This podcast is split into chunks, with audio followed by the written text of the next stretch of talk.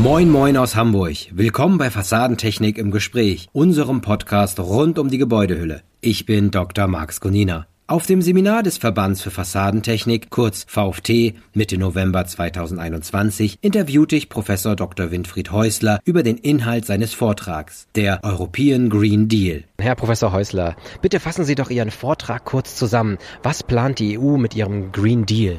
Also die EU hat Ende 2019 den Green Deal veröffentlicht und 2020 dann weiter detailliert das ganze Thema. Das geht im Prinzip ganz übergeordnet darum, Europa zum ersten klimaneutralen Kontinent zu machen. Und dafür werden verschiedenste Maßnahmen ergriffen. Das sind zum Teil Vorschriften, die da kommen, zum Teil aber auch Fördermöglichkeiten. Und da ist unter anderem eines, das uns sehr helfen wird, das ist die sogenannte Taxonomieverordnung. Da werden die Immobilienkonzerne aufgefordert, die Nachhaltigkeit ihres Immobilienbestandes zu dokumentieren. Und dann brauchen die natürlich nachhaltige Produkte dafür. Und in dem Zusammenhang können wir natürlich, wenn wir hochqualitative Produkte haben, besser punkten als andere. Deswegen sage ich, was die EU plant, ist der klimaneutrale Kontinent. Was das für uns Konsequenzen hat, viele Anforderungen, aber sehr, sehr viele Chancen. Viel mehr Chancen meiner Ansicht nach als alles, was bisher da war. Bis hin zu einem Teil, der sagt, Verdoppelung der Sanierungsquote, was für uns wahnsinnig viel Arbeit bedeutet, die wir wahrscheinlich gar nicht so leicht bewältigen können. Jedenfalls, die Arbeit geht uns nicht aus dabei. Das ist für uns gut und nicht schlecht. Hatten Sie auch im Vortrag, wie sagten Sie das so schön, damit kann man reich werden. also dann haben Sie ja quasi so ein bisschen die Konsequenzen ja schon dargestellt. Können wir Sie das nochmal auf die Fassaden zuspitzen? Ja. Also für die Fassaden, äh, konkret auf die Fassaden, wird das in der Kreislaufwirtschaft sehr viele Konsequenzen haben. Und zwar, wir müssen versuchen, dass wir die Materialien mindestens am Ende des Lebens der Fassade rückgewinnen und dann wieder vorne in den Kreislauf reinholen, so wie wir das schon bei AUF seit 1994 machen. Wir haben dort einmal den Verarbeitungsschrott, Aluminium, den wir vorn reinholen wieder und dann aber am Ende des, Gebäude, des Lebens vom Gebäude den Schrott vom, vom Rückbau des Gebäudes. Dazwischen drin kann man aber ganz viel im Gebäude an der Fassade verbessern und zwar indem man die Lebensdauer der Fassade verlängert. Und es beginnt beim Reinigen der Fassade, dann bei Reparatur, Wartung, Instandhaltung und bei all diesen Teilen muss dann konstruktiv alles vorgesehen werden, zum Beispiel die Demontagefähigkeit von Reparaturbauteilen und so weiter. Bei der Demontagefähigkeit hat die Automobilindustrie seit vielen Jahren das schon vorgemacht. Da geht es um die Zugänglichkeit von Verbindungen, um die dauerhafte Funktionsfähigkeit von Verbindungen. Die ganzen Verbindungselemente spielen eine viel größere Rolle. Die müssen lösbare Verbindungen dann sein. Und auf der anderen Seite ist es natürlich so, dass die Konsequenzen für die Fassade, man hört es da schon raus, nicht nur im Produkt liegen, sondern auch in der Dienstleistung. Und diese Dienstleistungen, die dann über Wartung, Instandhaltung, Aufbereiten von Materialien, wieder Zurückbau in die Gebäude rein und so weiter, das eröffnet uns ganz neue Möglichkeiten, ganz neue Geschäftsfelder. Und ich glaube, dass wir als Fenster- und Fassadenindustrie viel stärker zum Dienstleister werden, weg vom reinen Produzenten. Produzieren muss man natürlich auf jeden Fall noch, aber es sollte viel mehr Dienstleistung kommen. Dienstleistung ist nicht rohstoffintensiv.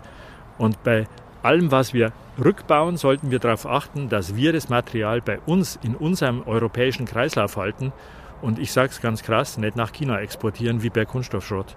Das heißt also, wir brauchen diese Kreislaufwirtschaft, die Kreislauffähigkeit. Heißt aber auch, dass die Branche sich zusammenschließen muss, um Rohstoffströme zu schaffen, die recyclingfähig sind. Sie haben gerade gesagt, bei Aluminium funktioniert das schon. Ja. Wie machen wir das bei anderen Rohstoffen? Zu was plädieren Sie da? Also ich plädiere im Prinzip dazu, dass man ähnlich wie bei AOF für andere Materialgruppen solche Systeme aufbauen. Und das Wichtigste dabei ist, Sie haben es gerade angeschnitten etwa, man braucht eine übergeordnete Organisation, die das Ganze organisiert. Aber bei der Abfallwirtschaft dürfen wir nicht Transportprobleme kreieren. Das heißt, wir müssen sehr dezentral arbeiten. Wir dürfen nicht das Material durch ganz Europa schippern. Wir müssen über Europa übergeordnete Regeln aufbauen, eine Organisation aufbauen. Aber wir müssen das Material in der Region dann transportieren, in der Region ausbauen, recyceln, wieder einbauen. Extrem dezentral aber koordiniert durch übergeordnete Instanzen, sage ich mal. Und AUF ist ein super Vorbild dafür. AUF ist damals aus der Not geboren, wegen Aluminiumverbot in Berlin unter anderem. Und jetzt ist es soweit, der Green Deal, würde ich mal sagen, zwingt uns dazu, ich sehe es aber nicht als böser Zwang, sondern als positiven Zwang, zwingt uns dazu, weiterzudenken. Und Sie haben vollkommen recht, alle anderen Materialien müssen berücksichtigt werden. Und der wirkliche Schrott, der auf der Halde dann landet irgendwann, der muss in der Zukunft null sein. Der darf nicht mehr sein.